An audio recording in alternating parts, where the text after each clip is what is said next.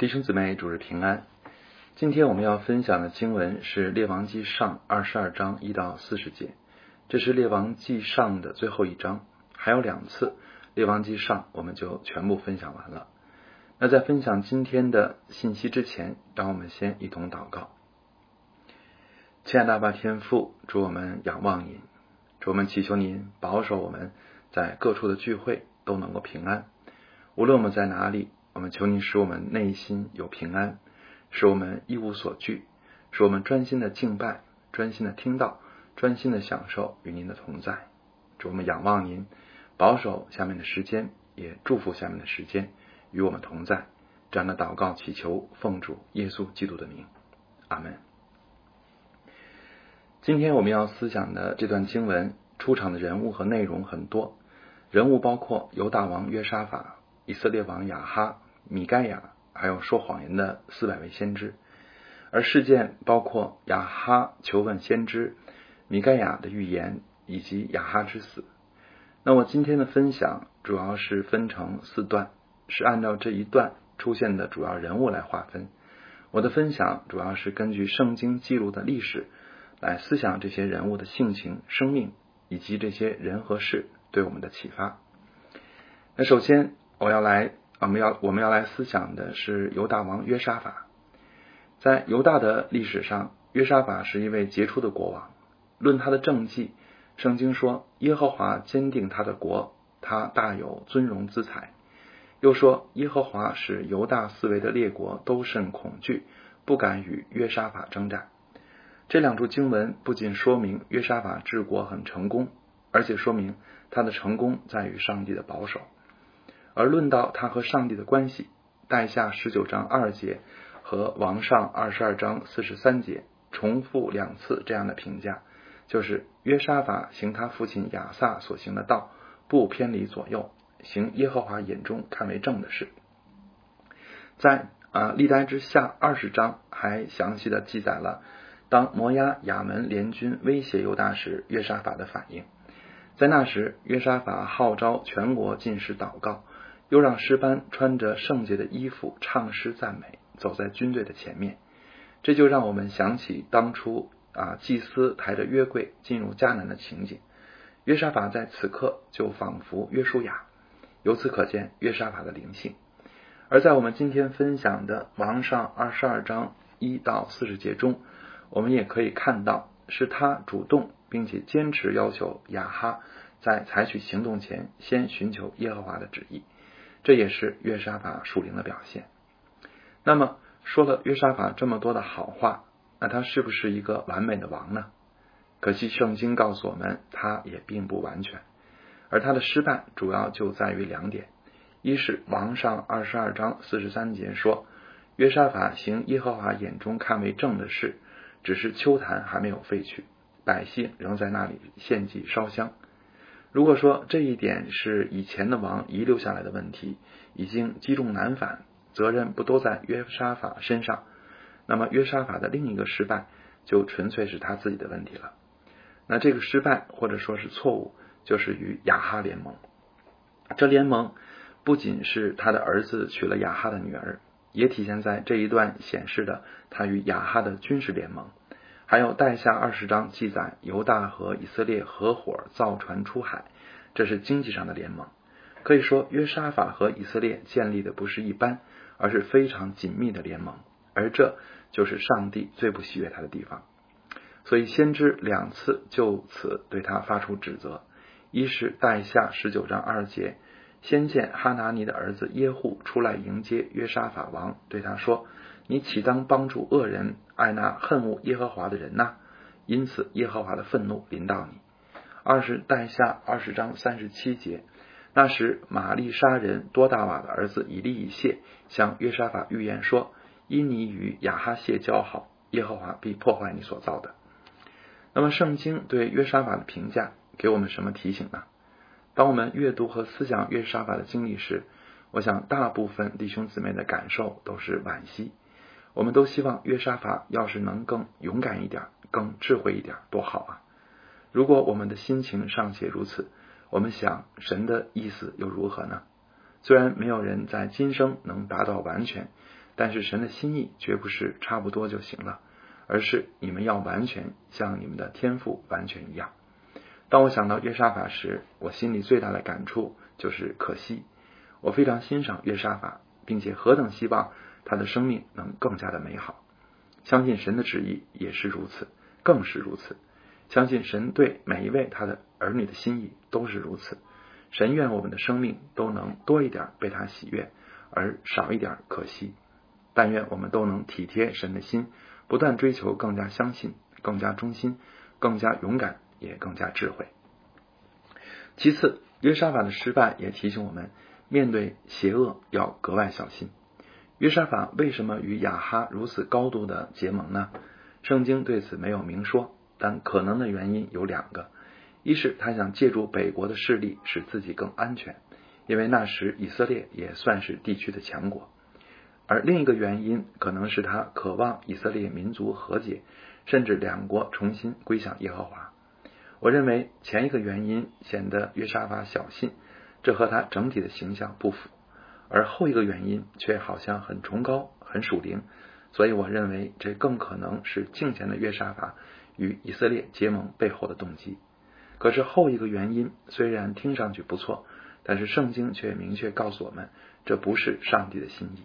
所以约沙法不够属灵的表现之一，就是他在意和亚哈一同出战前求问耶和华，却没有为更大的前提，就是能不能和亚哈结盟求问耶和华，或者他太被自己的团结梦合一梦陶醉，以至于听不清上帝的提醒。总之，在这件事上，显然约沙法的另类私意影响了他的属灵判断。所谓私意，不仅是追求明显属肉体的名利和享受，也包括那些自以为是的属灵追求和选择。例如，不讲真理的合一运动，为了保住教会而加入三字等等。约沙法的失败很可能就是出于这种私意，而且这种私意最终难免被证明是天真和有害的。约沙法的苦心有没有带来以色列的信仰复兴呢？没有，反而他自己差点命丧沙场，并且亚哈的女儿，他的儿媳妇亚他利亚，差点使犹大灭亡。对纳粹的宽容有没有让希特勒幡然醒悟呢？没有，反而教会却在软弱和妥协中不断变质。所以，亲爱的弟兄姊妹，历史上有太多善良被黑暗绑架、好心被邪恶利用的教训，约沙法可能就是如此。这也说明，善良和好心不一定真是善的、好的。如果不是出于神的，就不是属灵的。求主使征战中的中国教会具有真正的属灵眼光，无论是柔和还是勇敢，也无论是开放对话还是泾渭分明，都能够真正的符合神的心意。其次，我们来思想以色列王亚哈。如果说约沙法是历史上难得的好王，那么亚哈则恰恰相反，乃是历史上少见的坏王。他的劣行我们之前已经分享了不少，而在这一段里，我们仍然能够看到很多。首先，这一章的背景可以追溯到王上的二十章。王上第二十章记载，亚哈在上帝的帮助下打败了亚兰，但却违背神的心意，与亚兰缔结合约，放虎归山。而亚哈自作聪明的结果，却是亚兰背信弃义。拒绝归还激烈的拉莫，这才导致了这一章的战争。所以这一章的战争本身就证明了亚哈当初的错误，而他的错误归根结底就在于他心里没有神。其次，亚哈的不敬虔还表现在他不爱听真话，只爱听好话，也就是爱听奉承话、吉利话，顺着他意思说的话。所以他豢养了一大批假先知，却把真先知投入监狱。听不得从神而来的真话和批评话，说到底就是不接受比自己更大的权柄和更高的意志，就是在神面前不能谦卑，也不愿意顺服。所以亚哈的问题不是缺乏智慧，而是生命不敬虔；他的问题不是心胸狭窄，而是目中无神。在这方面，大卫可以和亚哈成为对比。当大卫和拔示巴犯了罪，先知拿单指出他的罪时，大卫就羞愧悔改。当大卫因亚沙龙叛乱逃跑时，被世美痛骂，他也不敢发怒，反而承受虚呃羞辱，并向神认罪。大卫是在人面前勇敢，但在神面前谦卑；而亚哈则是在人面前懦弱，却在神面前顽梗悖逆。他们两人啊，两个虽然都是罪人，但在神眼中，谁更有指望呢？谁更被上帝所喜悦呢？显然，向神谦卑的总有指望，而向神刚硬自大的是真正的邪恶。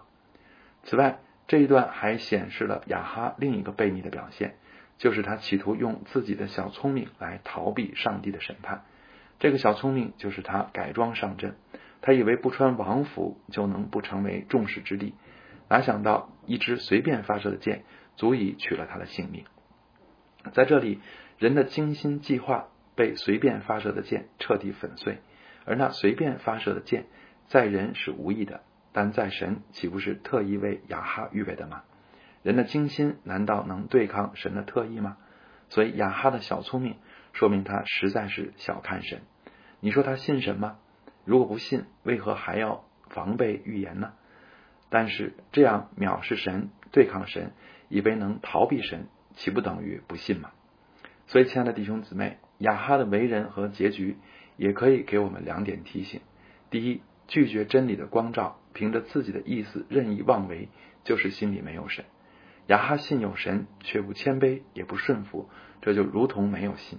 雅各说：“你信神只有一位，你信的不错，鬼魔也信，却是战惊。”什么是真信心呢？就是在神面前谦卑。又努力顺服他的一切旨意，而藐视神、利用神、拒绝悔改，又企图用人的办法对抗神，就如同亚哈，这就是不信，就是邪恶。第二，亚哈的结局啊，结局也让我们呃，也告诉我们，上帝的审判终必来到。圣经中对亚哈的记载实在不少，我们也早已对他义愤填膺。尤其上一次分享拿伯的葡萄园时，我们可能都感慨：主啊，你忍耐这恶人要到几时呢？而今天我们终于看到了他的可悲下场。无论他如何想尽办法对抗上帝的审判，但上帝的旨意绝不落空。所以，亲爱的弟兄姊妹，如果你看到亚哈被审判而感到正义终获伸张，因而受到安慰，那么我们在今天的逼迫中也应当受安慰，因为知道。上帝并非不掌管，也并非不审判，只不过罪恶还没有满盈，神的时候还有没有到而已。当然，我的意思不是让大家盼着恶人遭殃，我的意思乃是要我们相信，恶人嚣张只是暂时的，神的得胜才是绝对的。恶人越嚣张，越说明他们内心恐慌胆怯，而我们也只有坚信上帝终必得胜，才能真的心平气和。与素常一样，甚至生出怜悯和传福音的动力。接下来，我们在思想的是这一段出现的假先知。六节说，这些假先知约有四百人，这就和真先知只有米盖亚一人形成了鲜明的对比。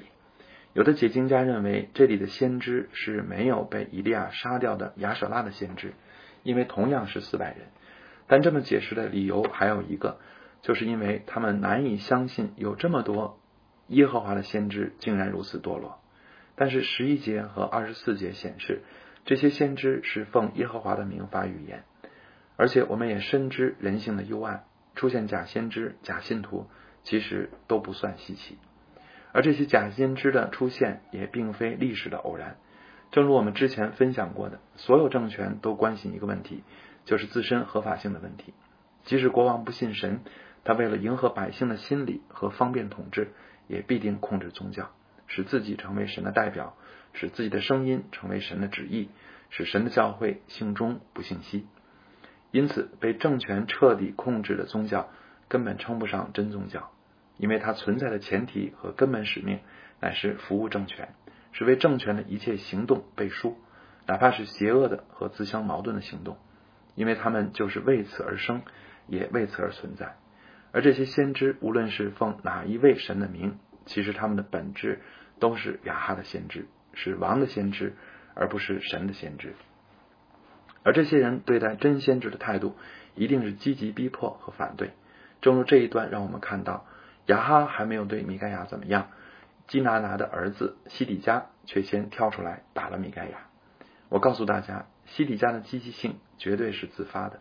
因为真先知的预言就是对假就是对假先知谎言的揭露，所以假先知为了自身的利益，必定自觉的迫害真先知，甚至有时是他们怂恿君王迫害真先知，因为他们本来就是信神而只为啊不信神而只为杜甫活的一群。在我看来，这世上实在没有比做假先知更邪恶和卑劣的工作了，因为这工作涉及谎言和亵渎神两项大罪，而且他们的危害非同小可。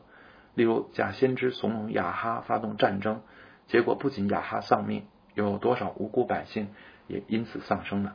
所以，妄称神明的假先知有祸了，他们在神面前必受极大的审判。所以，亲爱的弟兄姊妹。当我如此揭露假先知时，你们想到了什么呢？我可以毫不隐晦的说，三字就是这样一个假先知的机构。他的头不是基督，而是君王；他的本质不是教会，而是政府机构；他的存在也不是不是为了福音，而是为了政权；他的最高指示也不是圣经，而是党的意志。我这么说不是污蔑，而是从他们的章程、决议以及历次政治运动中的表态和作为。可以证明的。有人说三字里也有真基督徒，这一点我完全承认，但因此就看不出它的本质，那就太天真了。因此，我想对还在三字的还在三字里边的基督徒说：离开假先知的巢穴吧，何必在雅哈的身边上演无间道呢？我也想对为了保住教会而正准备加入三字的基督徒说：何必自取其辱呢？你如果不够假。你真以为能够在假先知面前游刃有余吗？求主擦亮我们属灵的眼睛，求主不要任凭我们在仇敌面前被轻视、被羞辱。最后，我们再来看今天分享中唯一一个形象完全正面的人物。我们今天分享的题目也是用了他的名言，这个人就是先知米盖亚。我相信每个基督徒都知道，这啊都知道真先知是有福的。他们的生命是可羡慕的，但是我们也愿意拥有真先知的生命和福气吗？如果愿意，那我们就要首先知道真先知需要面对怎样的压力和挑战。从这一段我们可以看到，米盖亚至少面对了三重的压力。第一重压力是政权的逼迫，他被亚哈投入监狱，失去自由，吃不饱喝不足，甚至可能像失去约翰和主耶稣一样被杀害。而第二重压力是自己人的逼迫，在我们看金拿拿的儿子西底亚呃西底加他们是假先知，但是在当时群众的眼里，他们却可能是教会的主流，是教会的大多数，而真先知却成了异类，甚至害群之马。被政权逼迫，还可能使信仰者被人尊敬和同情，使他不至于孤独和无力。但是被自己人孤立、质疑、嘲讽，甚至攻击。没有比这更让人感到痛苦和寒心的了。我信主多年，经历的事情也不少，可以说对政权的任何行动，我都没怎么愤慨过，因为已经见怪不怪了。而最让我感到气愤，甚至偶尔让我感到灰心的，就是家庭教会内部的那些高言大志、上纲上线，甚至毫无根据的诛心指责。其实教会内部的倾压，往往比外部的逼迫更加沉重和有害。求主怜悯我们。第三重压力是好心人的劝告。这个好人就是十三节提到的雅哈的使者。他对米盖亚说：“众先知异口同音的都向王说吉言，你不如与他们说一样的话，也说吉言。”从这句话的口气看，是温和商量的口气，而不是强硬恐吓的口气，好像是为了米盖亚好，是出于对米盖亚的同情。而这对先知来说也是一种压力。甚至比横眉冷对的态度让先知感觉压力更大。这样的好心人，我们今天也不难遇到。例如居委会的大爷大妈、单位的领导同事，甚至我们的家人父母、我们的父母家人，他们可能真是爱我们、为我们好，所以拒绝他们、伤他们的心，对我们来说实在是更大的考验。但是，亲爱的弟兄姊妹，做先知啊，做真先知就是这么不容易。不仅米盖亚经历如此，其实任何时代的真先知都必经历这些。成都的秋雨圣约教会王一牧师和童工们，这三样不是一样不少的都经历了吗？而我们在被政权逼迫方面，还没有像他们那样的惨烈，但是其余两样，我们也都实实在在的体验到了，并且仍然在体验当中。经历这一切，我们还能保持起初的心智吗？我们还羡慕先知的使命和福气吗？我想，我们应该知道，神的心意是显然的。他愿意我们都做忠心的米盖亚，他愿意我们无论是面对凶狠的君王、虚伪的弟兄，还是爱我们的家人，愿我们都能说：“我指着永生的耶和华起誓，耶和华对我说什么，我就说什么。”阿门。我们一同祷告。呃，亲爱的主，我们感谢你，我们感谢你保守我们直到如今。我们虽然经历艰难，但是你与我们同在，我们就不害怕。也不惊慌，主我们祈求你，求你做我们的盾牌，做我们的保障，保守教会平安。求主为我们预备小组团契和圣餐聚会的地方。求主为仇为仇敌啊设立界限，使他们不能越过攻击我们。求主因啊求主为啊因对你忠心而失去工作住处的你的儿女们预备新的住处和新的工作，是更好的住处。啊，是更好的工作。求你大大的保守和赐福你的儿女，使仇敌不能够向我们夸胜。主，我们仰望您，我们也求您继续的祝福列王记的实经讲道。求您使用自己的话语，成为我们的指引和力量。求您使用你的话语，坚固我们的生命和信心。主，我们依靠你，主，我们颂赞你。这样的祷告祈求，是奉主耶稣基督的名。阿门。